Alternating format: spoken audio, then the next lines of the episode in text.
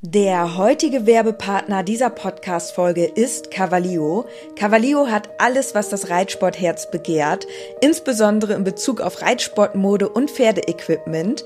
Mit dem Code INKE bekommt ihr ganze 10% auf alles und 5% auf den Sale-Bereich im Onlineshop cavalio.de. Unser Code INKE ist so lange gültig, wie du dieses Intro hörst. Und jetzt wünsche ich dir ganz viel Spaß mit der Podcast-Folge.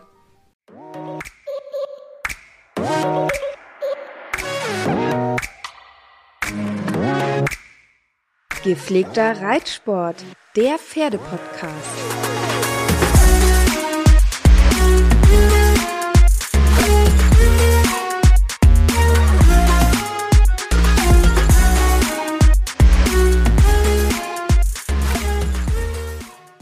Hallo und herzlich willkommen zu einer neuen Podcast-Folge. In dieser Folge möchten wir mit euch über die Erstausstattung des Pferdes sprechen.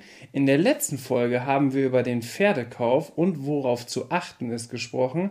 Und das war ein sehr intensives Thema, Inke. Inke ist natürlich heute auch wieder dabei und sie kann viel aus eigener Erfahrung sprechen, denn sie hat sich ja vor sechs bis sieben Jahren mittlerweile den Traum vom ersten eigenen Pferd erfüllt. Und wir haben bei der Recherchearbeit zu dieser Podcast-Folge viele Checklisten im Internet gefunden, wo eine Erstausstattung aufgeschrieben wurde, wo teilweise aber Produkte dabei waren, die eigentlich überhaupt gar nicht sinnvoll sind und die man sich zum späteren Zeitpunkt mindestens doppelt, wenn nicht sogar dreifach nachkaufen muss, weil es dann doch nicht das Richtige gewesen ist. Deswegen möchten wir in dieser Podcast-Folge über die großen zehn Produkte sprechen, die man wirklich für die Erstausstattung benötigt. Und Inke hat dazu eine Liste erstellt und da gehen wir jetzt rein. Genau, und wir haben diese Liste auch im Hinblick darauf erstellt, dass man möglichst günstig erstmal wegkommt und halt auch nicht Sachen nachher doppelt kaufen muss, weil man vielleicht gedacht hat, ach, man bräuchte es schon und dann im Endeffekt merkt, man braucht es doch nicht. Also wir haben uns da Gedanken gemacht, wie man das Ganze auch klug machen kann, so dass man Sachen später nicht irgendwie viel investiert. Und da gehe ich jetzt drauf ein. Also das erste, was ihr auf jeden Fall braucht, natürlich, wenn ihr euer erstes eigenes Pferd abholt, oder vielleicht auch einfach nur ein neues Pferd, dann hat man natürlich schon einiges, wenn es jetzt schon das zweite oder dritte Pferd ist. Mhm. Dann ist so die Frage, was man dann noch so braucht. Aber wir sprechen heute darüber, wenn ihr wirklich noch gar nichts habt. Und ja, das wäre als erstes Halfter und Strick, damit man das Pferd auch natürlich mitnehmen kann. Tatsächlich glaube ich, dass das ein Punkt ist, der sogar schon unterschätzt wird. Weil so halfter Strick denkt man, ja, kriegt man ja vielleicht sogar dabei oder kriegt man vielleicht sogar mit. Ist aber in den meisten Fällen nicht so, weil vielleicht dann auch der jetzige Besitzer auch das Halfter zum Beispiel als Andenken behalten möchte und das deswegen gar nicht mitgeben möchte. Und deswegen sollte man tatsächlich bereit sein und immer einen Halfter und einen Strick am Start haben.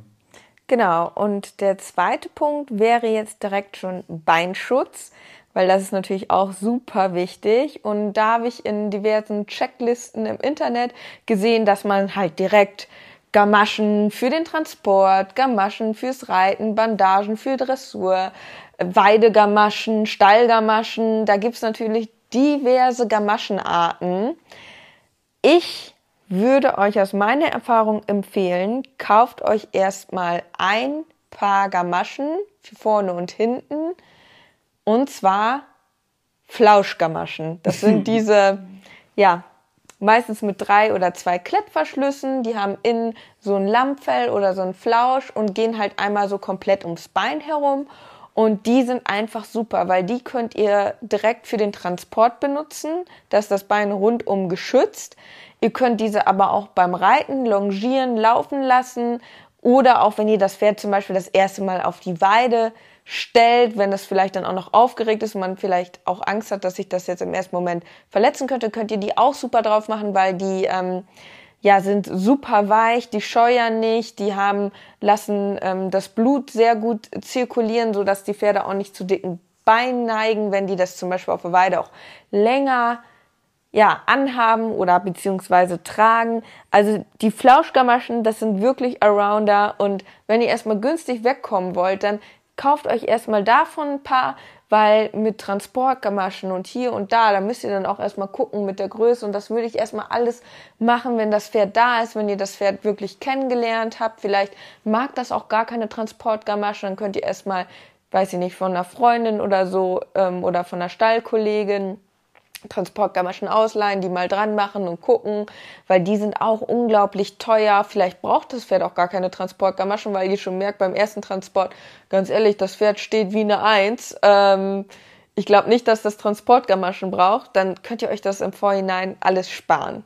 Und unsere drei Pferde, die wir aktuell transportieren, die stehen alle besser ohne Transportgamaschen. Ja, und wir machen tatsächlich auch immer diese Flauschgamaschen drauf. Ähm, weil wir finden, das ist eigentlich so der beste Schutz. Beziehungsweise bei Ludo, teilweise haben wir manchmal schon die Hartschalengamaschen bei kürzeren Wegen drauf, wenn du direkt dann auch startest quasi. Ja, oder gar nichts. Oder gar nichts. Also auf genau. dem Rückweg haben wir tatsächlich gar nichts drauf. Bei Ludo zum Beispiel, bei Charlie auch, bei Samurai auch, aber da ist was drauf. Bei Ludo zum Beispiel auf dem Rückweg gar nicht, weil der steht super sicher auf dem Anhänger und da ist das tatsächlich gar nicht nötig. Und mit Transportgamaschen, Inke, können wir auch aus Erfahrung sprechen, haben wir auch schon sehr, sehr schlechte Erfahrungen gesammelt, weil die auch dann, dadurch, dass sie so groß und klobig sind, auch ja, genau das Gegenteil verursachen können. Und zwar, dass dadurch die Pferde unruhiger werden und dadurch dann vielleicht eine Verletzung entsteht, weil die rutschen und so weiter und so fort haben wir leider alles schon miterlebt. Und wenn man sich mal anschaut, was die Profis so machen, die mit ihren Pferden regelmäßig losfahren, da hat kein Pferd was um die Beine. Da wird höchstens mal ein Pferd einbandagiert für den Transport, aber sonst haben die meisten tatsächlich gar nichts drauf. Ja, hast du gut beobachtet. Also viele wenn man das so auf dem Turnier oder so beobachtet, ist es häufig so, dass sie gar nichts drauf haben. Stimmt. Ja, aber meistens dann halt die Profis, ne? Also die Amateure, die kommen mit Komplettausstattung. Also das Pferd ist noch achtfach einbandagiert und, und Transportdecke und Transporthalfter und dies und das und alles Mögliche und Sicherheitsstrick dabei und keine Ahnung was. Und der Profi, der führt sein Pferd vom Anhänger und vom LKW runter und der hat einen Strick auf. und einfach einen Halfter. Und vielleicht eine Abschutzdecke. So, das war's. Also, ist schon ein krasser Unterschied. Und ja, wir haben halt gemerkt, dass Transportgamaschen für uns eigentlich tatsächlich gar nicht so sinnvoll sind. Zumindest für Ludo und für Samurai völlig ungeeignet. Genau. Ja, aber auch generell, es gibt halt zig Arten von Gamaschen. Da müsst ihr dann mal bei Zeiten gucken, wenn das Pferd da ist, was ihr wirklich braucht. Und ja, macht da nicht den Fehler, weil die sind auch unglaublich teuer, dass ihr da direkt irgendwie alle möglichen Varianten kauft. Auch wenn es Spaß macht. genau, dann der dritte Punkt. Eine Decke, je nachdem, welche Jahreszeit gerade ist. Also im Sommer braucht ihr nicht unbedingt eine Outdoor-Decke aber eine Abschwitzdecke würde ich auf jeden Fall schon mal kaufen, dass ihr da eine habt, ähm, falls irgendwie mal kühler werden sollte oder ja, ihr irgendwie reitet und das Pferd ist dann klitschnass. Also eine Abschwitzdecke, die sollte man auf jeden Fall haben.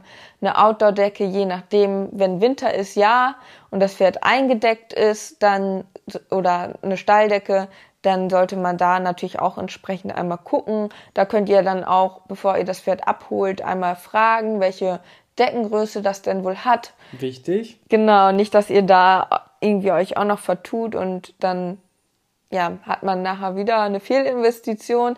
Ich kann davon nämlich auch ein Liedchen singen, dass ich erstmal ungefähr alles in der falschen Größe gekauft habe. Mhm weil ich halt vorher die Sachen ja auch noch nie gekauft habe und dann auch gar nicht so ein Gefühl für hatte. Und ja, dadurch, dass bei mir und Charlie war es ja so ein bisschen so eine unglückliche Geschichte, dass er ja kurz darauf lahm wurde und ich dann ehrlich gesagt auch nicht mehr so gut die alten Besitzer da ansprechen konnte darauf hin. Ähm, das war ein bisschen doof. deswegen habe ich dann viele Fehlinvestitionen gemacht, weil ich erstmal ausprobieren musste. Ich würde das nicht als Fehlinvestition nennen, sondern als Fehlkauf. Ja. Weil eine Investition ist es ja nicht, weil die hat am Ende nichts Genau. gebracht. Also am besten macht es wirklich, bevor ihr das Pferd abholt, fragt einmal die Größen durch. Ja, und das ist tatsächlich bei einer Decke sehr entscheidend. Das ist ja aufgeteilt meistens in 5 cm Schritten. Damit ist die Länge des Rückens gemeint und Großpferde, Sportpferde haben meistens irgendwas zwischen 145, 150 oder 155 und da ist es tatsächlich schon entscheidend. Zu klein ist eigentlich richtig blöd, weil es da nicht richtig schützt. Vor allem bei Outdoor-Decken ganz schwierig und auch Scheuerstellen äh, verursacht, weil es einfach zu stramm sitzt. Zu groß ist aber auch blöd, weil es dann rutscht. So, deswegen ist tatsächlich die Größe schon sehr entscheidend. Und da sind die Pferde doch durchaus sehr unterschiedlich. Obwohl Samurai zum Beispiel ein Stockmaß von mindestens 10 cm größer hat als Ludo, sind die von der Länge des Rückens sogar ungefähr gleich. Und Charlie ist da tatsächlich der, der, glaube ich, sogar die größte Decke hat. Ja. Deswegen, also so unterschiedlich ist das, deswegen kann man das auch nicht so auf einen Blick sofort erkennen. Weil Samurai und, und Ludo, wenn die nebeneinander stehen, ist gefühlt Samurai vier Größen größer, aber haben beide eine 145er Decke. Von daher noch ganz wichtig dabei. Ich habe noch eine Ergänzung zum Beinschutz. Ich würde euch empfehlen, dass ihr, wenn das Pferd Eisen hat, in den ersten Tagen, wenn das Pferd irgendwie was macht, sich bewegt, dem auch Glocken umtut. Weil grundsätzlich braucht braucht nicht jedes Pferd, was Eisen hat, Glocken, so. Aber ihr wisst es ja zu dem Zeitpunkt noch nicht hundertprozentig. Und ich würde mich auch nicht unbedingt darauf verlassen, dass die beim Kauf sagen, ja, braucht immer Glocken und so, weil das könnte ja auch ein bisschen negativ aufgefasst werden, dass der nicht so gut umgehen kann mit seinen Beinen. Genau. Ähm, deswegen würde ich tendenziell erstmal in den ersten Tagen wirklich auch Glocken kaufen und die umtun, weil glaubt mir, wenn bei Charlie hatte ich tatsächlich so eine ähnliche Situation, weil der braucht Glocken, wenn er sich frei bewegt, weil der zum Beispiel vorne sehr eng steht und sich da häufiger mal drauf tritt, so. Und dann kann es ganz schnell passieren, dass er sich ein Eisen abzieht. Und wenn ihr das einfach, das, das weiß man erst, wenn man das Pferd so ein paar Tage bei sich hat, ne? Ja. Deswegen würde ich erstmal ihm Glocken drum machen und dann halt schauen, braucht das Pferd das wirklich? Wenn ihr da merkt, so, nee, also eigentlich passt das alles und der braucht keine Glocken, dann könnt ihr die auch weglassen. Aber ihr ärgert euch, wenn das Pferd sich in den ersten Tagen direkt ein Eisen abzieht, weil ihr seid ja da gerade mega aufgeregt und alles ist neu und vielleicht so, ja, das erste eigene Pferd, dann gibt's erstmal tausend andere Sachen, die super spannend und aufregend sind. Und wenn sich das Pferd dann ein Eisen abzieht, dann ist erstmal so, oh Gott, jetzt brauche ich auch noch einen Hufschmied. Dann muss, müsst ihr euch erstmal noch um einen Hufschmied kümmern. Bis das Eisen dann wieder drunter ist, könnt ihr da nichts machen. Dann, ja, das ist halt doof. Also tut euch den Gefallen und geht dann in den ersten Tagen lieber auf Nummer sicher. Wäre vielleicht auch noch eine Idee für eine Podcast-Folge, welche Rundum-Sachen sollten vorbereitet sein. So zum Beispiel schon mal direkten Kontakt zu einem Hufschmied. Weil das ist ja sogar beim Stallwechsel oder beim Umzug manchmal ein echt krasses Thema. Können wir auch ein Lied von Ja. singen. Was hast du noch auf der Liste? Als nächsten Punkt habe ich die Stallapotheke. Das ist Inkes Lieblingsthema übrigens. Aufgrund der Leidensgeschichte unserer Pferde. Und gerade wenn man das jetzt googelt, dann bekommt man meistens ellenlange Listen mit Sachen, die man sich am besten kaufen soll. Meistens auch mit dem Hintergrund, weil da irgendwer, ja, was verkaufen möchte und einem erstmal zig Produkte angedreht werden. Ähm, Ja, es sind ja Wir- teilweise Affiliate-Links oder Produktplatzierungen so in den, in den Beiträgen und so weiter. Deswegen da wirklich tatsächlich ein bisschen vorsichtig sein. Wir machen das hier heute komplett ohne eine Produktplatzierung, sondern einfach nur, was ist wirklich, wirklich sinnvoll. Kannst du das reduzieren auf fünf Dinge? Weil kann's ich glaube, sogar die meisten reduzieren- haben 35. ich kann es sogar reduzieren auf vier. Vier? Mhm. Ja, okay. Dann mach mal. Also, ich finde mit am wichtigsten ist Kolosan. Das bekommt ihr beim Tierarzt. Das kriegt man so rezeptfrei auch, sage ich mal. Und das ist dafür gedacht, wenn ihr das Gefühl habt, euer Pferd hat so ein bisschen Bauchschmerzen oder ist aufgegast, dann könnt ihr das geben als erste Hilfe sozusagen, um einer eventuellen Kolik entgegenzuwirken. Und das finde ich ist immer mega wichtig, das im Stall zu haben. Da fühlt man sich erstens immer gut aufgestellt und zweitens, wenn man ein ungutes Gefühl hat, kann man direkt reagieren. Dann. Oh, ich glaube, Kolosan hat schon vielen Pferden das Leben gerettet. Also alle Tierärzte, unabhängig voneinander, mit denen wir jetzt auch schon zu tun hatten, haben auch alle immer auf dieses Produkt geschworen. Also ich glaube wirklich, dass das ein Game Changer ist, was Kolik angeht. Und Kolik, für die, die es vielleicht nicht wissen, ist die häufigste Todesursache bei Pferden. Dann habe ich Wunddesinfektion, äh, Wunddes oh Gott. Oh, jetzt wird spannend. Wunddesinfektion und Silberspray. Das kriegt ihr beides so im normalen Pferdehandel eigentlich. Mhm. Ähm, falls das Pferd gerade am Bein eine Wunde hat, ist es besonders wichtig, diese schnell zu versorgen und zu, ja, zu desinfizieren. Entschuldigung. Desinfizieren und zu, ja, so eine gewisse Art und Weise beim Silberspray auch so zu versiegeln, ne? Genau, also mit dem Silberspray könnt ihr die Wunde versiegeln, sodass da keine Bakterien mehr rankommen. Und das ist halt besonders wichtig an den Beinen, weil die Pferde kriegen da ganz schnell einen Einschuss, wenn da Bakterien rankommen. Und ja, dann habt ihr ganz schnell ein Pferd mit einem dicken Bein im Stall stehen und wenn das der Fall ist, weil ihr vielleicht eine Wunde zu spät gesehen habt, dann ist meine persönliche Empfehlung Rivanol. Das wäre auch die vierte Sache, die ich äh, mit in die Stallapotheke packen würde. Und zwar, das ist so ein gelbes Pulver. Das kriegt ihr auch beim Tierarzt. Ich habe es tatsächlich jetzt auch schon ein paar Mal im Internet bestellt, weil letzte Mal habe ich das irgendwie beim Tierarzt nicht mehr bekommen, ja. weil die irgendwie meinten, das wäre jetzt nicht mehr also es wäre verboten. Ich weiß aber nicht warum. Ähm, kann ich euch ehrlich gesagt gar nicht genau sagen. Jedenfalls habe ich es noch im Internet bekommen. Und ich kann davon nur Gutes sprechen. Ich weiß nicht, warum das eventuell verboten werden sollte oder ist. Wir haben uns da auf jeden Fall einen Jahresvorrat oder einen Mehrjahresvorrat angelegt. Auch aus dem Grund, weil es da irgendwelche irgendwelche neuen Richtlinien gab, dass dieses Medikament, wenn man so nennen kann, irgendwie vom Markt genommen werden soll. Aber wir werden das für euch einmal recherchieren und in der nächsten Podcast-Folge einmal kurz aufgreifen, wie der aktuelle Stand ist, ob man Rivanol noch kaufen kann, ja oder nein, und welche Quellen es da gibt.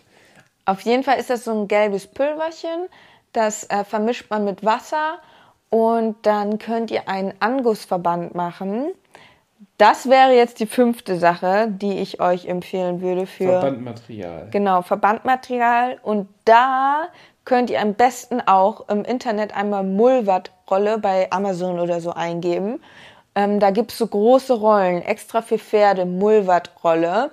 Ähm, da könnt ihr die am besten bestellen, weil beim Tierarzt ist das echt mega teuer. Da würde ich die nicht unbedingt kaufen.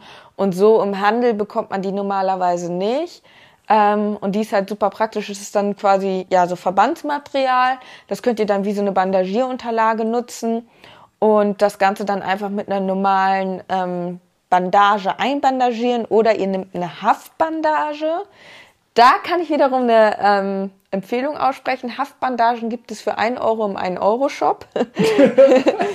die sind auch super, weil die nochmal etwas besser halten. Die sind dann so, ja, haftend, ne? Nicht aus Vlies. Und meistens, wenn man es ja sowieso angegossen hat, wenn das Pferd damit rumläuft, im Stall ist und so weiter, ist es ja oft auch ein Einwegprodukt. ja, ja das kannst du auch nur einmal benutzen. Genau, deswegen ist es ja wichtig, dass man äh, da noch nicht so viel Geld dafür ausgibt. Genau, und ähm, ja, das Ganze wird dann mit dieser Rivanol-Flüssigkeit, dann oben gießt man das in diesen Verband ein und das ist halt super wenn ihr eine Wunde übersehen habt und das Pferd hat eine, ein dickes Bein, weil da Bakterien reingekommen sind, dann könnt ihr da schon mal erste Hilfe leisten, bis der Tierarzt dann kommt. Und ähm, ja, meistens ist es dann sogar mit dem Rivanol schon wieder weg. Also wenn man da schnell ist, dann kann man das ganz schnell wieder abwenden. Deswegen erspart man sich da viel Ärger mit und hohe Tierarztkosten. Deswegen ist das von mir auch eine sehr große Empfehlung aus meiner Erfahrung heraus. Googelt einfach mal, wie man so einen Angusverband auch macht. Da gibt's auch äh, Tutorials auf YouTube. Oder lasst euch das mal von eurem Tierarzt dann bei Zeiten zeigen. Also ich gehe jetzt nicht davon aus, hoffe zumindest, dass ihr das erste eigene Pferd habt und dann direkt in der ersten Woche kommt dieser zum Einsatz. Ähm, das hoffe ich natürlich nicht, aber wenn dann der Tierarzt mal da ist, dann könnt ihr den auch mal fragen, ob er das einmal kurz zeigen kann mit eurem Material, was ihr da habt. Ja. Ähm, genau, ansonsten kann ich sagen, werdet ihr das im Laufe eures Pferdelebens dann auch lernen, weil früher oder später wird dieser Moment kommen, wo man sowas in der Art mal machen muss. Das gehört dazu.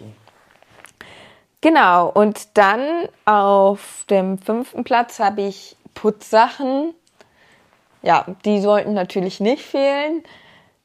Da kann ich persönlich sagen, so ein Around-Set bietet sich da natürlich schon an mit Hufkratzer, Striegel, Kadetsche, Wurzelbürste. Das sind eigentlich die Dinge, die man so braucht. Es gibt da natürlich auch sehr, sehr viele Varianten. Nehmt erstmal diese Grundausstattung und dann könnt ihr mal bei Zeiten einfach gucken. Am Ende hat man meistens sowieso irgendwie mehr, als man braucht. Und deswegen fangt da erstmal wirklich nur mit der Grundausstattung an und ja, werft da nicht direkt euer ganzes Geld raus. Also ich brauche nur, ich brauche nur, ich brauche ja nur zwei Produkte in meinem, in meinem Putzfach. Und zwar einmal die Schweifbürste und einmal eine Wurzelbürste in Kombination mit einem Hufkratzer. Multitool. Die beiden Sachen mehr bräuchte ich theoretisch nicht. Aber es ist natürlich schöner für alle Beteiligten, wenn man so eine Grundausstattung hat. Also unter den Minimalisten unter euch, die können dann nur auf diese Sachen zurückgreifen. ja, zwei Sachen. Ja. ja, ich finde auch, generell das gut zu sagen, man, dass man nicht so viel braucht, sondern das und das und das und dann kauft man sich vielleicht das auch in besonders gut und fertig. So, weißt du? Dass man auch gar nicht so viel Kram hat. Die besten Bürsten, die wir eigentlich jetzt haben, das sind die, die wir ganz am Anfang so geholt haben. Stimmt. Die sind heutzutage immer noch am Start. Und mittlerweile gibt es anatomische Bürsten und was weiß ich für komische Bürsten. Ist alles nicht unbedingt nötig. So. Und kostet auch alles viel Geld. Dann als nächsten Punkt Trense und Gebiss. Und da würde ich persönlich empfehlen, erstmal was Günstiges zu nehmen und einmal zu schauen, was hatte das Pferd beim Proberitt drauf, dass man sich daran orientiert. Wenn das irgendwie keine gute Orientierung bietet, weil man weiß ich nicht, das Gefühl hatte, dass das auch gar nicht so gut damit geklappt hat, aber dann wäre es natürlich komisch, das Pferd zu kaufen. ähm, nee, weiß man ja nicht. Auf jeden Fall würde ich entweder das, was das Pferd schon getragen hat, zum Beispiel, weiß ich nicht, ein Olivenkopfgebiss und eine englisch kombinierte Trense nehmen oder halt einfach so ein Standardding, wenn ihr, wenn ihr euch da unsicher seid. Also einfach ein einfach oder doppelt gebrochenes Gebiss mit einfachen Gebissringen und ähm, einer einfachen englischen kombinierten Trense und nehmt da nicht direkt das teuerste, weil ich glaube, dass man sich bei den Zeiten sowieso nochmal dann etwas ausguckt und dann sowieso nochmal neu investiert. Also ich würde erstmal so mit dem Standardding anfangen und dann gucken, wie läuft das Pferd damit lohnt sich das, da sich vielleicht sowas nochmal in teuer zu holen. Ne? Zum Beispiel jetzt das Gebiss, das könnt ihr für 10 Euro kaufen oder für 200 Euro. Mhm. So, und da würde ich halt wirklich gucken, wenn ihr zum Beispiel das Gefühl habt, ah, jetzt habe ich mir eine einfach äh, gebrochene geholt, dann und glücklicherweise dann auch erstmal so ein 10 Euro Gebiss, dann könnt ihr da mit dir erstmal ausprobieren und dann merkt ihr vielleicht nach zwei Wochen, hm, ich würde jetzt eigentlich gerne mal ein doppelt gebrochenes ausprobieren. Dann könnt ihr auch im Reitsportladen einmal hingehen und ähm, die haben das häufig so, dass man da verschiedene Gebisse einfach ausleihen kann und dann kann man sich durchtesten. Und dann kann man nochmal gucken, welches Gebiss ähm, ja wirklich gut zu dem Pferd passt. Und dann kann man da auch nochmal richtig investieren und sich dann auch nochmal ein gutes Gebiss kaufen, weil das würde ich auf lange Sicht schon sagen. Kauft euch dann wirklich ein gutes, hochwertiges Gebiss, weil das liegt natürlich da im Maul und ist eine wichtige Schnittstelle zwischen Reiterhand und Pferd. Und da würde ich an dem Sinne nicht sparen, aber nur so für die ersten Tage und Wochen würde ich schon erstmal ein günstiges, einfaches Standardgebiss nehmen oder das, was ihr beim Probereiten hattet, einfach weil ihr zu dem Zeitpunkt das Pferd ja erstmal kennenlernen müsst. Und das wäre fatal, wenn man sich dann direkt schon ein super teures Gebiss kauft und dann hinterher merkt, uh, hätte ich mal doch besser das doppelt gebrochene genommen. Ganz genau. Ja, die Pferde sind auch super unterschiedlich. Ne? Ja. Also es gibt Pferde wie Ludo, bestes Beispiel. Der läuft mehr oder weniger auf allen Gebissen ganz ordentlich. Aber der hat mit doppelt gebrochenen Gebissen, auch wenn es eine ganz einfache Wassertrense ist oder ein Olivenkopfgebiss, hat er das Problem, wenn du dann wirklich im Zügel dann noch mal ein bisschen ja, mehr aufnimmst, dass er oft Probleme hat mit seinen spröden Lippen, nenne ich das jetzt mal, dass seine Maulspalten aufreißen und da hauen wir schon ganz viel Maulbutter rein und so weiter und so fort. Aber da war jetzt die Lösung auch ein sehr teures Gebiss, was jetzt im ersten Moment aber nicht unbedingt nötig war. Und 95% aller Pferde laufen mit einer ganz normalen Wassertrense am Anfang erstmal ganz in Ordnung. So, dass man damit zumindest schon mal das Pferd bewegen und arbeiten kann. Und dann kommt es ja auch ein bisschen darauf an, was willst du mit dem Pferd überhaupt erreichen. Ne? Also willst du mit dem Pferd ausreiten gehen oder willst du mit dem Turnier reiten? Und so kann man natürlich dann später sein, seine Ausrüstung optimieren. Genau. Also bei mir war es halt auch so, dass ich irgendwann gemerkt habe, okay, ich brauche das und das nach einiger Zeit. Und dann habe ich mir erst die richtigen Sachen gekauft. So am Anfang hatte ich dann auch erstmal eigentlich ja diese Standardsachen, habe dann aber auch gemerkt, okay, das und das passt zu mir. Und dann hat es halt auch Sinn gemacht, wirklich in die guten Sachen zu investieren. Als siebten Punkt habe ich die Longe.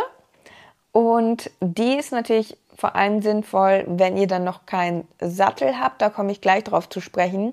Dann könnt ihr euer Pferd in den ersten Tagen schon mal longieren, je nachdem, ob das schon longiert werden kann. Aber das ist natürlich eine super Sache, um auch erstmal ja so ein bisschen Bodenarbeit zum Beispiel auch mit dem Pferd zu machen. Und ja, so eine Longe ist ja auch nicht teuer, deswegen würde ich mir auf jeden Fall für die ersten Tage auch direkt eine Longe kaufen. Und da kommen wir auf den nächsten Punkt zu sprechen. Ah, ich würde bei Thema Longe würde ich tatsächlich noch mal kurz bleiben, weil da gibt es ja auch noch viel, viel mehr Sachen, die man damit oder die dafür wichtig sind. Zum Beispiel, ähm, wozu man eine Longe noch so nutzen kann. Man denkt jetzt, eine Longe kann man nur nutzen zum Longieren, aber eine Longe ist ja auch zum Beispiel ein bisschen sicherer beim Führen des Pferdes, zum Beispiel das erste Mal auf die Wiese oder so wenn man eine Longe in der Hand hat, weil mhm. dann kann man mhm. nochmal besser nachgreifen. Das Pferd kann ja nicht unbedingt den Strick sofort aus der Hand ziehen, zum Beispiel. Eine Longe ist zum Beispiel auch sinnvoll für Pferde, die vielleicht nicht direkt auf den Anhänger gehen, als Unterstützung, als Begrenzung. Für uns war die Longe sogar schon mal sinnvoll, wo ein Pferd auf dem Anhänger abgegangen ist, um die Anhängerklappe nochmal zu sichern, sozusagen als Spanngurt also eine Longe ist sehr, sehr vielfältig einsetzbar und nicht nur fürs reine Longieren. Und deswegen ja. ist die Longe halt eigentlich ein Must-Have. Und ich habe zum Beispiel auch immer eine Longe als Ersatz mit dem Auto für den Fall der Fälle, dass man irgendwo mal was benötigt, weil eine Longe ist echt super sinnvoll. Ja, sehr gute Ergänzung. Danke. Genau, dann kommen wir jetzt auf den Sattel zu sprechen. Und das ist so ein Thema, finde ich persönlich sehr schwierig, weil man braucht ein bisschen Zeit, bis man den richtigen Sattel gefunden hat. Und ihr müsst da auch erstmal ein bisschen ausprobieren. Und da würde ich euch wirklich raten, macht nicht den Fehler und kauft euch irgendwie voreilig einen Sattel, weil ihr jetzt denkt, oh, ich möchte unbedingt reiten und das muss jetzt losgehen, so. Ich brauche jetzt von heute auf morgen einen Sattel. Ah, das ist aber ein schweres Thema. Ja, nehmt. Weil man natürlich so gehypt ist, wenn das eigene Pferd ja. kommt. Aber natürlich will man direkt starten. Das ist so ein bisschen das Ding. Also, entweder ihr könnt gegebenenfalls von einer Stallkollegin oder einer Freundin oder einer Reitlehrerin einen Sattel ausleihen oder vielleicht könnt ihr ja auch von einem Verkäufer erstmal einen Sattel ausleihen, bis ihr einen gefunden habt. Das kann man dann ja individuell absprechen, wenn der einigermaßen passt. Aber bei mir war es zum Beispiel so, dass ich Charlies Sattel einfach direkt mitgekauft habe, der auf Charlie auch super lag aber zum Beispiel für mich eigentlich von der Sitzfläche viel zu groß war. Und ja, das Thema hatten wir ja auch hier im Podcast, weil so ein Sattel, das ist, das ist wirklich eine Investition, den bezahlt man ja nicht mal so eben. Und de facto hatte ich jetzt diesen Sattel auch sechs, sieben Jahre lang oder habe ihn immer noch. Jetzt bald satteln wir um im wahrsten Sinne des Wortes. Aber ähm, es ist so, dass der Sattel mich jetzt sehr lange begleitet hat, eben weil er auch sehr viel Geld gekostet hat, aber letztendlich war er eigentlich immer zu groß für mich. Mhm. So, und das war an und für sich, hätte ich mir da auch mehr Zeit nehmen müssen. Und das war halt diese Situation, ja, ich kann den Sattel jetzt mit übernehmen, so und so viel kostet der, machst du das ja oder nein? Und dann habe ich auch so gedacht. Charlie, du konntest da drin reiten. Ja, genau. Also es war jetzt nicht komplett eine Fehlinvestition, so weil ich kann da auch schon gut drin reiten, aber er war eigentlich nicht so optimal für mich. Auf Charlie hat er super gepasst, so. Ähm, genau, aber ich habe mich dann dazu entschieden, den Sattel zu nehmen, weil ich auch gedacht habe, boah, wie soll ich jetzt so schnell, wo soll ich jetzt so schnell einen Sattel herkriegen? Und das bietet sich jetzt einfach an. Du hast ihn extra mit der größeren Sitzfläche ausgewählt, weil du wusstest, ah, Dennis, der will bestimmt auch irgendwann mal reiten. Ja, da war es jetzt ja tatsächlich so, dass es letztendlich ganz gut war, dass die Sitzfläche dann größer war, weil dann konntest du diesen Sattel auch nutzen. Also ja. war es eigentlich perfekt. Da haben wir Glück gehabt. Aber ja, es war eigentlich nicht ganz passend für mich, das meine ich damit. Ja, das ist ja jetzt heute noch quasi dann jetzt immer noch mein, unser Dressursattel, aber du, oder wir kriegen jetzt ja auch neue Sättel, aber das wird mein Dressursattel bleiben, weil das jetzt auch meine Größe ist von der Sitzfläche. Ähm, das passt ja ganz gut. Und das war natürlich auch ein Sattel, muss man ganz klar sagen, der auch ja, sehr robust war und die vielen Runden schon so durchgehalten hat. Also die Sitzfläche ist ein bisschen abgearbeitet mittlerweile, aber ansonsten immer noch ein ganz solider Sattel. Also ich würde folgendermaßen vorgehen, wenn ihr jetzt keinen Sattel habt und das Pferd kommt, dann macht direkt einfach einen Termin beim Sattlerabt, der mehrere Sättel vertreibt und der soll dann so schnell wie möglich kommen. Und diese Zeit, die ihr dann habt, müsst ihr halt mit Spazierengehen und Longieren überbrücken. Aber vielleicht kommt der dann schon irgendwie nach drei Tagen und der wird auf jeden Fall auch Sättel haben, die er als Leihgabe zu Probe da lassen kann. Das heißt, ja. er wird gucken, welcher Sattel passt am besten und wird dir dann einen Sattel da lassen, den du dann testen kannst und dann hast du ja schon mal einen Sattel, mit dem du arbeiten kannst. Und dann kannst du weiter gucken. Dann hast du schon mal wieder zwei Wochen gewonnen und vielleicht ist das dann ja sogar schon dein Sattel. Ansonsten kannst du dann ja weiterschauen, aber dann ist man da schon mal ein Stückchen weiter. Also so würde ich vorgehen, wenn du gar keinen Sattel hast. Und das Sattelthema ist halt echt extrem wichtig, weil es ist nicht nur Investi eine Investition für den Reiter, sondern auch tatsächlich eine sehr, sehr große Investition in die Gesundheit des Pferdes. Mhm. Weil wenn ein Pferd mit schlechten oder unpassenden Sattel geritten wird, dann kann das extreme Folgeschäden haben. Und die harmloseste Variante ist vielleicht, dass das Pferd einen Sattelzwang bekommt. Aber die schlimmsten Varianten sind wirklich irgendwelche Rückenschmerzen, Probleme, Verschleiß, der früher kommt, der dann auch nicht mehr reparabel ist. Und das ist halt sehr, sehr wichtig. Deswegen sollte man, genau wie du es ja eigentlich gesagt hast, beim Sattelthema nicht voreilig sich für irgendwas ganz schnell entscheiden. Es sei denn, es ist jetzt ein 300-Euro-Sattel von einer Freundin, mit dem man erstmal reiten kann, dann ist das in Ordnung. Aber dann für den Sattel, der wirklich fürs Pferd und für den Reiter angepasst ist, ist das auf jeden Fall immer sehr, sehr sinnvoll. Und da sollte man auch echt großen Wert drauf legen. Ist genauso wichtig wie der Hufschmied. Ja, und als nächsten Punkt habe ich dann, wenn man einen Sattel hat, die Schabracke, die ihr dann natürlich zwangsläufig auch braucht. Und ähm, da reichen erstmal ein bis zwei Schabracken. Im Endeffekt kauft man sich dann im Laufe des Pferdelebens sowieso viel zu viele Schabracken. Deswegen dieses Potenzial müsst ihr nicht direkt am Anfang ausleben. da kommen noch genug. Schabracken kommen und gehen nicht. ja, also da würde ich mich erstmal ein bisschen zurückhalten. Klar, das macht halt Spaß, die zu kaufen, aber im Endeffekt sind die halt auch super teuer. Und ähm, ja, ist halt auch so eine Frage, ne? Wenn man gerade das erste eigene Pferd hat, dann finde ich, hat man so viele Ausgaben. Ähm, schon alleine das Pferd kostet ja super viel und ich glaube, da ist dann jeder auch so ein bisschen vielleicht knapp bei Kasse, weil man dann erstmal so viel investieren muss. Und da würde ich halt nicht anfangen und äh, mir direkt zehn Schabracken kaufen, so. Also ich bin pragmatisch und ich wüsste jetzt, aber weil ich natürlich jetzt auch schon lange reite und genau weiß, was ich will. Ich bräuchte ganz genau sechs Schabracken. Mhm. Soll ich dir sagen, warum? Erzähl. Dressurschabracke Training, Springschabracke Training, Ersatzdressurschabracke zum Waschen Training, Ersatz-Springschabracke zum Waschen. Das heißt vier Schabracken in einer bestimmten Farbe halt fürs Training. Zwei Dressur, zwei Springen. Dann hast du immer eine zum Waschen, eine am Stall und zwei weiße Dressurschabracken fürs Turnier. Hm.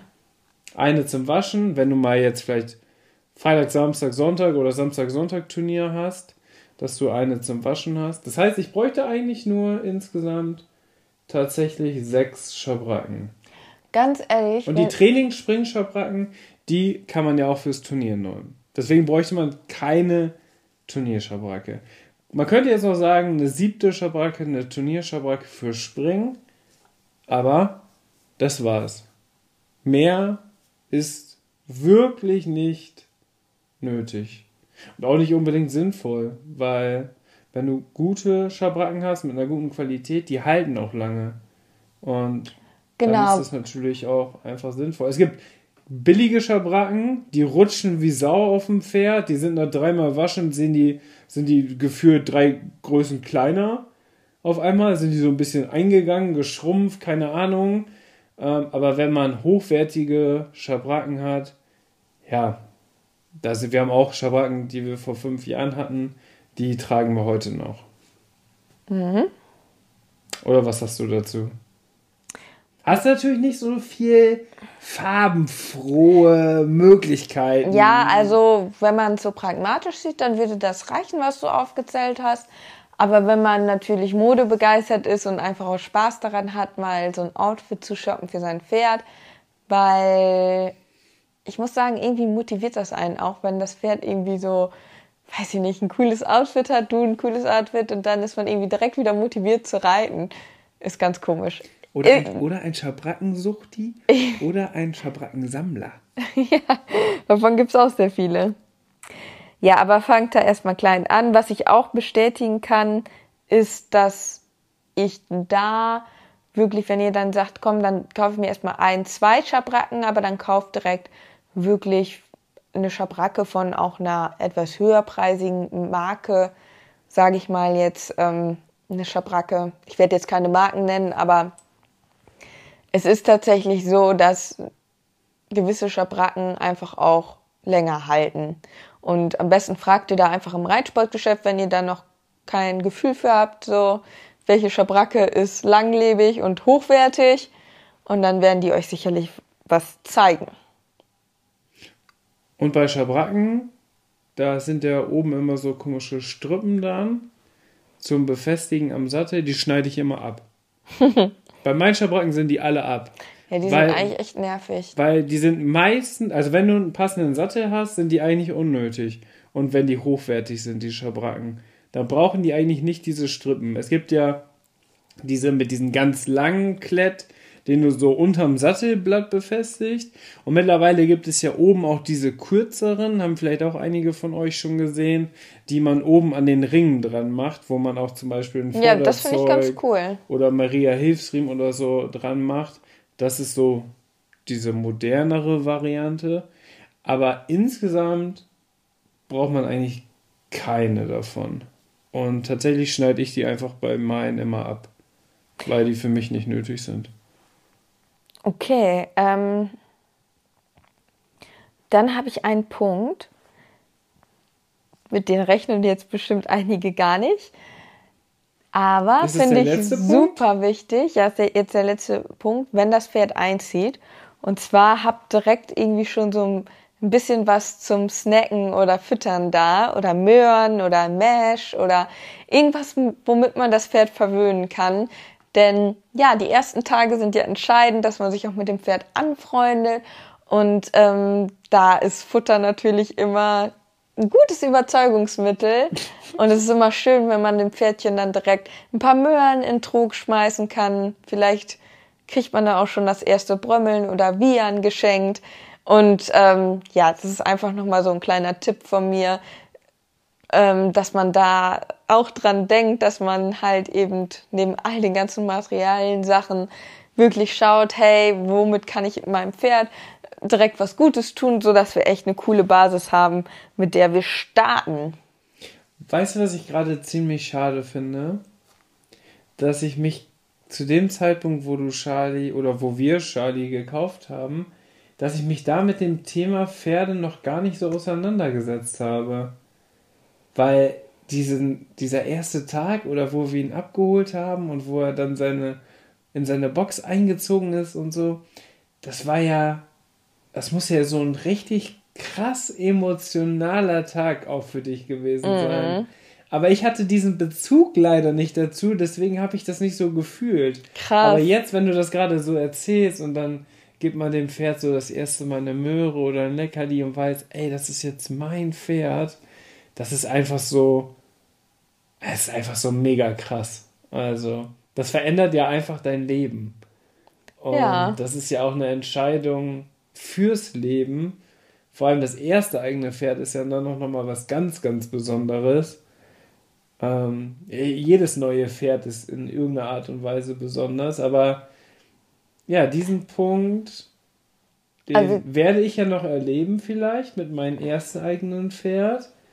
Aber ich finde das gerade schon ein bisschen schade, weil du jetzt gerade so euphorisch und leidenschaftlich darüber gesprochen hast, dass ich zu diesem Zeitpunkt noch nicht, noch nicht in diesem faszinierenden Thema drin war. Das ärgert Krass, mich gerade. Ja.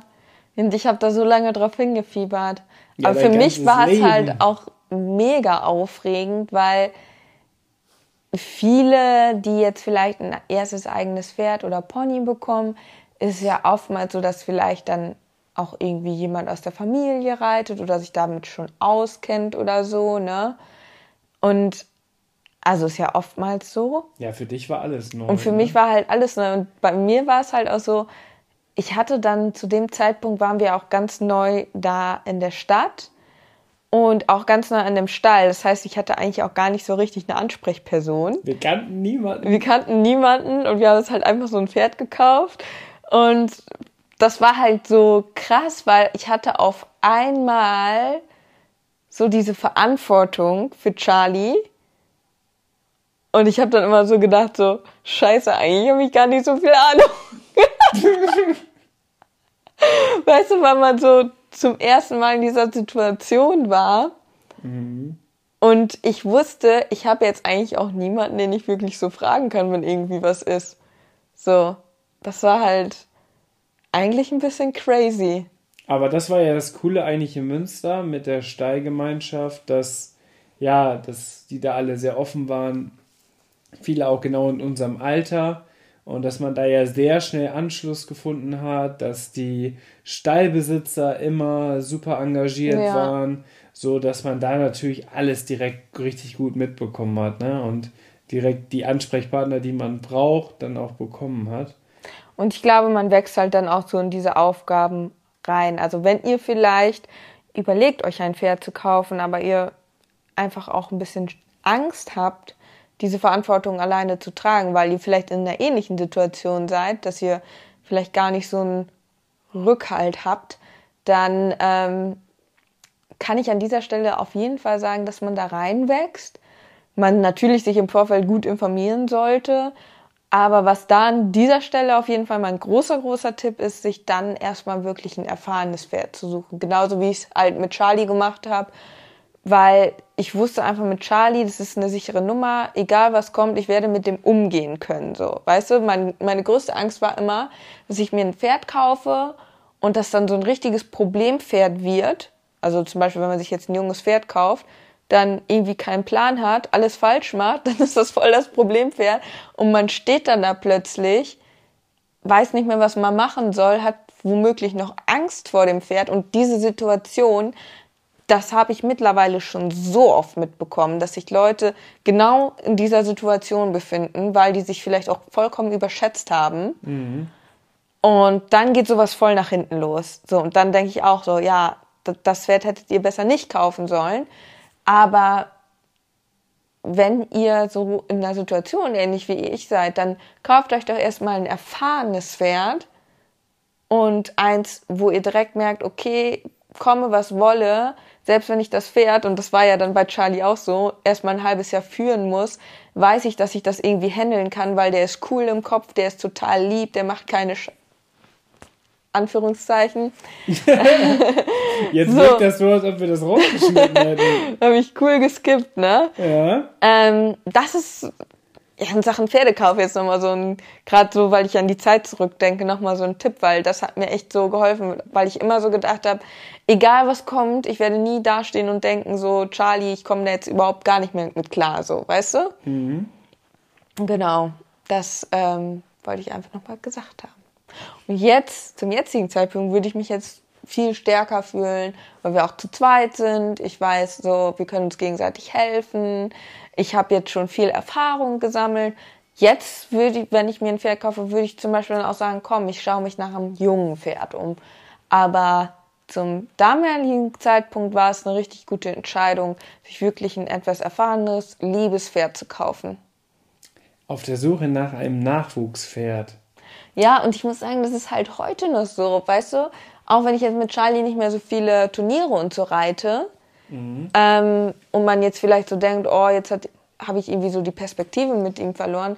Überhaupt nicht. Bei mir ist es halt echt so, ich gehe jeden Tag in den Stall und freue mich einfach total auf Charlie, weil ich immer weiß, er kommt direkt an, wir kuscheln und er ist einfach immer so mega lieb im Umgang und wenn ich ihn dann von der Weide hole und die anderen vielleicht wieder total doof waren an der Hand, dann nehme ich ihn an der Hand und ähm, fühle ihn da über die Straße und er ist so total lieb und dann denke ich immer so, ach Charlie, ich weiß, auf dich kann ich mich immer verlassen, mein ganzes Leben lang, weil er einfach so einen tollen Charakter hat und ähm, so unkompliziert dann auch ist. Und ähm, da, da habe ich jeden Tag Freude daran, dass ich so denke, ach Charlie, danke, dass es dich gibt, du bist einfach oh. der Beste so. Und ähm, ja, deswegen war das auch irgendwie schön, dass er, also dass dass ich mich halt auch für seinen Charakter einfach so entschieden habe, ne? Ähm, weil ich jetzt einfach weiß, dass ich da auch, wenn ich ihn jetzt nicht mehr so sportlich so aktiv reite, trotzdem halt jeden Tag noch mega Freude an ihm habe. Sehr schön gesagt. Diese Podcast-Folge werde ich Charlie vorspielen. Okay, jetzt kommen wir aber noch zu einem weiteren Punkt. Also wir haben ja unsere zehn Punkte durch, aber ich habe jetzt noch Punkte notiert, die ich nicht empfehlen würde, direkt zu kaufen. Also Sachen, die ihr später kaufen könnt. Die aber in fast allen Checklisten drin sind, wo man denkt, ja, okay, aber ist eigentlich ja unnötig. Genau, und zwar zum Beispiel eine Longierpeitsche. müsst ihr jetzt nicht unbedingt direkt kaufen. Erstens gibt's das meistens sowieso an jedem Stall, dass da einer auf der Bande liegt. Zweitens wisst ihr auch gar nicht, vielleicht braucht ihr gar keine Long äh, Longierpeitsche bei eurem Pferd. So, also bei Charlie bräuchte ich das jetzt gar nicht unbedingt. Bei Ludo auch nicht. Also bei zwei von drei bei uns bräuchten wir zum Beispiel das Produkt gar nicht. Nee, und also wir haben, gar nicht, gar nicht. Wir haben bis heute keine Longierpeitsche. Nee. Also irgendwie, das kann man sich echt sparen. Ich finde das unnötig. Also gerade wenn da einer auf der Bande liegt, dann nutzen die halt alle und dann braucht nicht jeder 10.000 Longierpeitschen da anschaffen. Ja, ist ja auch äh, umweltschonend. Ja. So, Aber dann 10.000 Schabracken wieder kaufen. So, ja, das, den, den ökologischen Fußabdruck, den muss ja irgendwie ausgleichen. Nee, aber da, kann, da muss man jetzt nicht direkt investieren. Ist halt völlig überbewertet, das Produkt. ja, das hat, ich sehe das aber bei vielen, dass die das dann Ja, haben. direkt. Ne? Gerte, Longierpeitsche, muss unbedingt mit dabei, sofort. Ich weiß gar nicht, wie das Pferd darauf reagiert, aber scheißegal. Hauptsache erstmal haben. Aber am Ende, Inke, genau das hast du auch gekauft. Habe ich auch am Anfang gekauft. Deswegen Hab ich auch nie mal eine. benutzt. Wo ist die überhaupt? Keine Ahnung. Habe ich nie benutzt. Ich weiß, dass die in Münster eine ganze Zeit lang, bestimmt drei Jahre, einfach hinter unserem Kleiderschrank war. Ja, die lag dann einfach bei uns da auf dem Schrank, weil, wie gesagt, da im Stall lag immer eine. Dann habe ich das auch, war es halt unnötig, die mitzunehmen. Ja, und ich glaube, irgendwie beim Umzug ist die dann irgendwann weg, weggekommen. Genau, ähnlich verhält es sich eigentlich bei einer Gerte. Da würde ich halt auch erstmal gucken, brauche ich überhaupt eine Gerte bei dem Pferd? Welche Gerte brauche ich bei dem Pferd? Welche Länge muss die haben?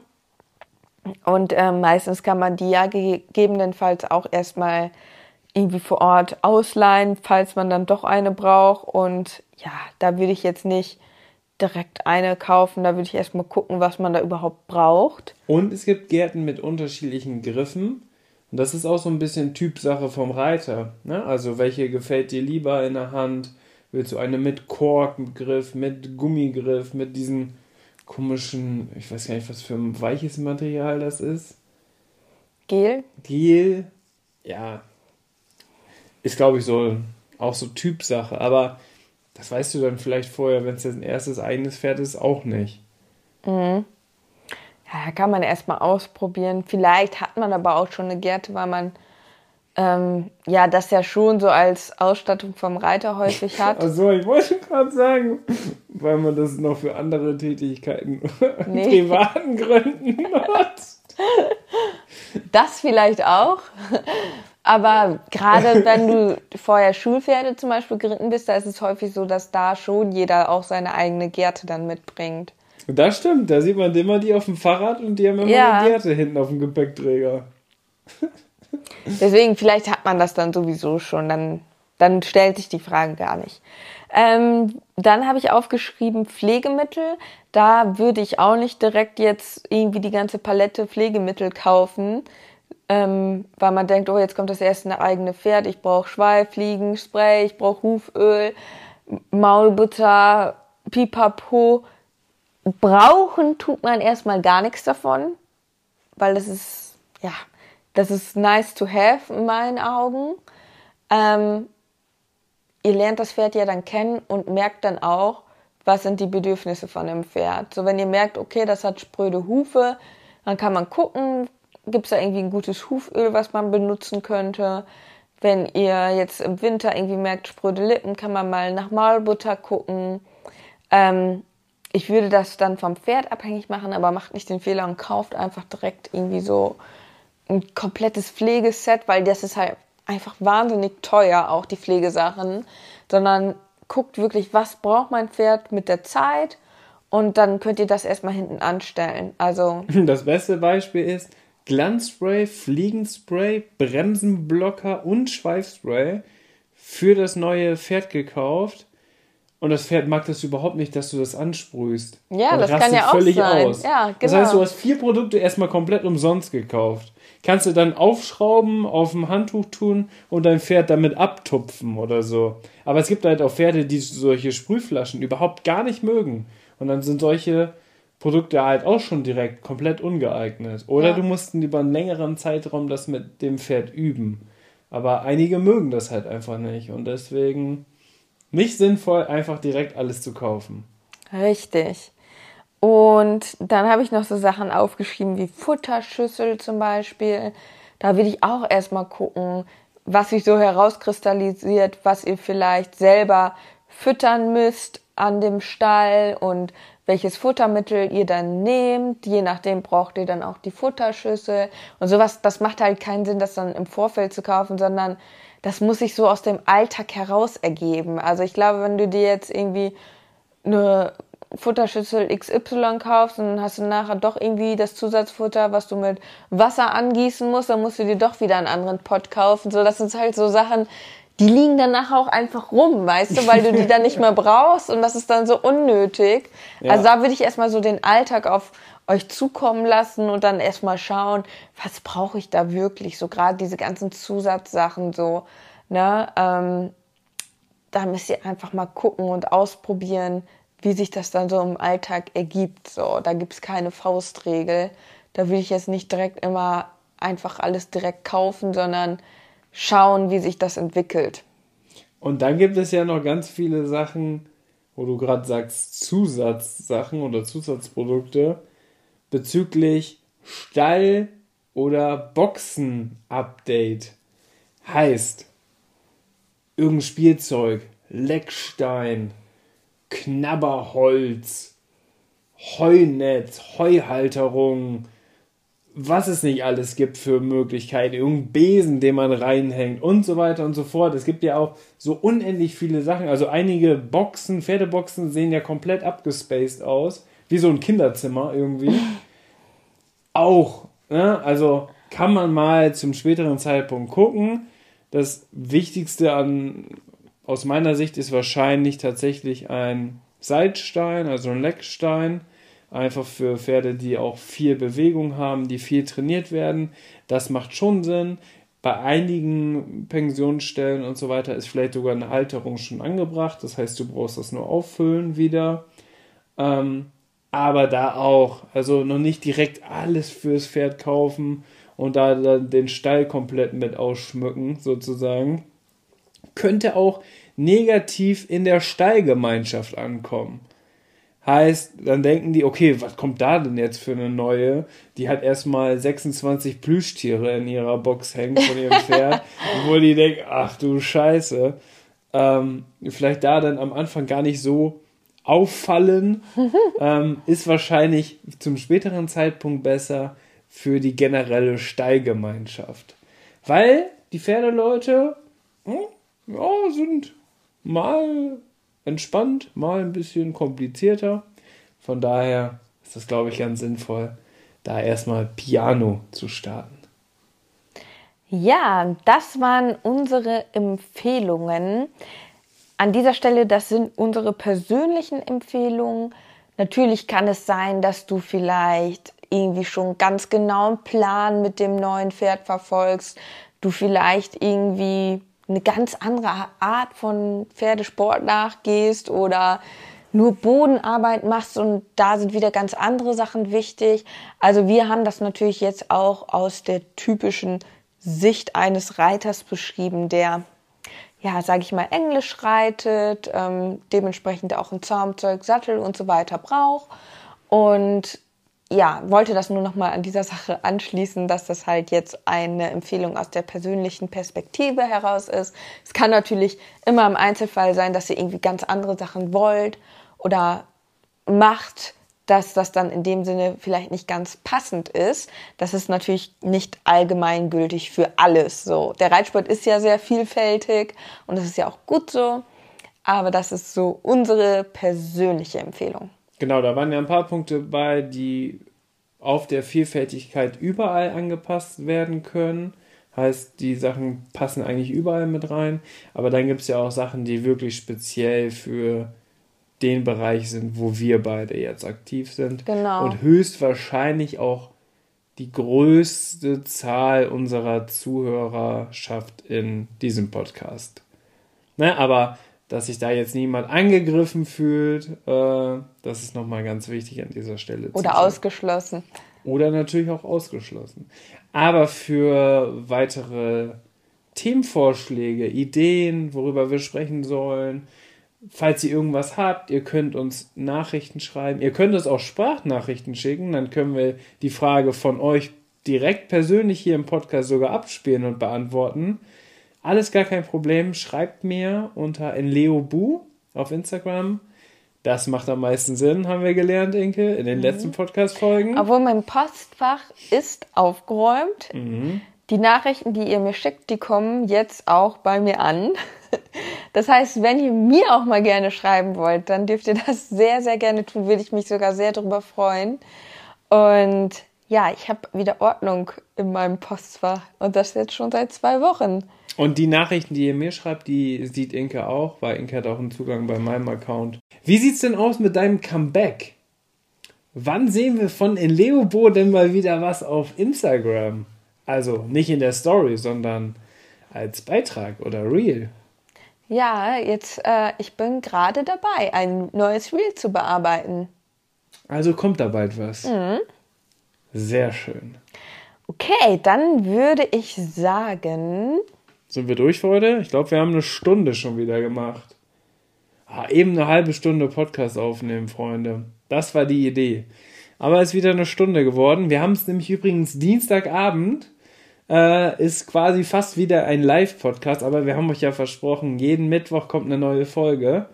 Deswegen, ich komme gerade vom Stall zurückgejoggt Inke war noch am Reel bauen und jetzt haben wir noch eben schnell den Podcast aufgenommen. Eben schnell, über eine Stunde. Aber es hat wieder richtig viel Spaß gemacht. Dieser Podcast wird übrigens von Teddy gesponsert, wegen den Haftbandagen. das war witzig, ne? In der nächsten Podcast-Folge. Dieser Podcast wird präsentiert von Teddy, der 1-Euro-Shop, der Haftbandagen für Pferde hat. Es sind wirklich die günstigsten Haftbandagen. Diese, sonst kosten die wirklich drei Euro oder so in der Apotheke. Mega teuer. Richtig teuer. Also bei, drei Euro da kannst du richtig sparen. Günstig. Ja. Und das sind eins zu eins genau die gleichen. Also bei jeder Haftbandage, die ihr bei Teddy kauft, verdienen wir 50 Cent mit. das wäre krass. Aber ist natürlich Quatsch. So, Freunde, wir sind raus. Wir hören uns in der nächsten Podcast-Folge. Wir sehen uns auf Instagram. Und Inke hat wie immer das letzte Wort. Ich verabschiede mich. Ich muss jetzt gleich ins Bett. Aber erstmal schneide ich dann den Podcast, damit der online ist. Und ich bin raus. Inke, letztes Wort. Mein letztes Wort. Auf Wiederhören. Am Ende der Podcast-Folge habe ich noch einen Tipp für euch. Unser Partner rund um das Thema Fütterung ist der Online-Shop masterhorse.de. Ob Kraftfutter, Mesh oder Nahrungsergänzer, unsere Pferde sind durch Masterhorse optimal versorgt und werden im Muskelaufbau unterstützt. Vom Bodybuilder Fiabesco bis hin zum jüngsten Teammitglied Santi. Aber auch unser Hund Schnucks, der hier im Podcast ab und zu mal zu Wort kommt, freut sich täglich über sein Hundefutter von Masterdog. Ich weiß, im Moment steigen die Kosten im Tierhalterbereich enorm. Daher freuen wir uns, dass wir euch gemeinsam mit Masterhorse und unserem Code 06inke etwas unterstützen können. Denn ob Pferde oder Hundefutter, mit unserem Code sparst du ganze 10 Euro auf deine Bestellung. Der Mindestbestellwert ist 50 Euro und der Code 06inke ist so lange gültig, wie du dieses Outro hörst. Wir hören uns in der nächsten Podcast-Folge wieder. Bis dahin, Ciao.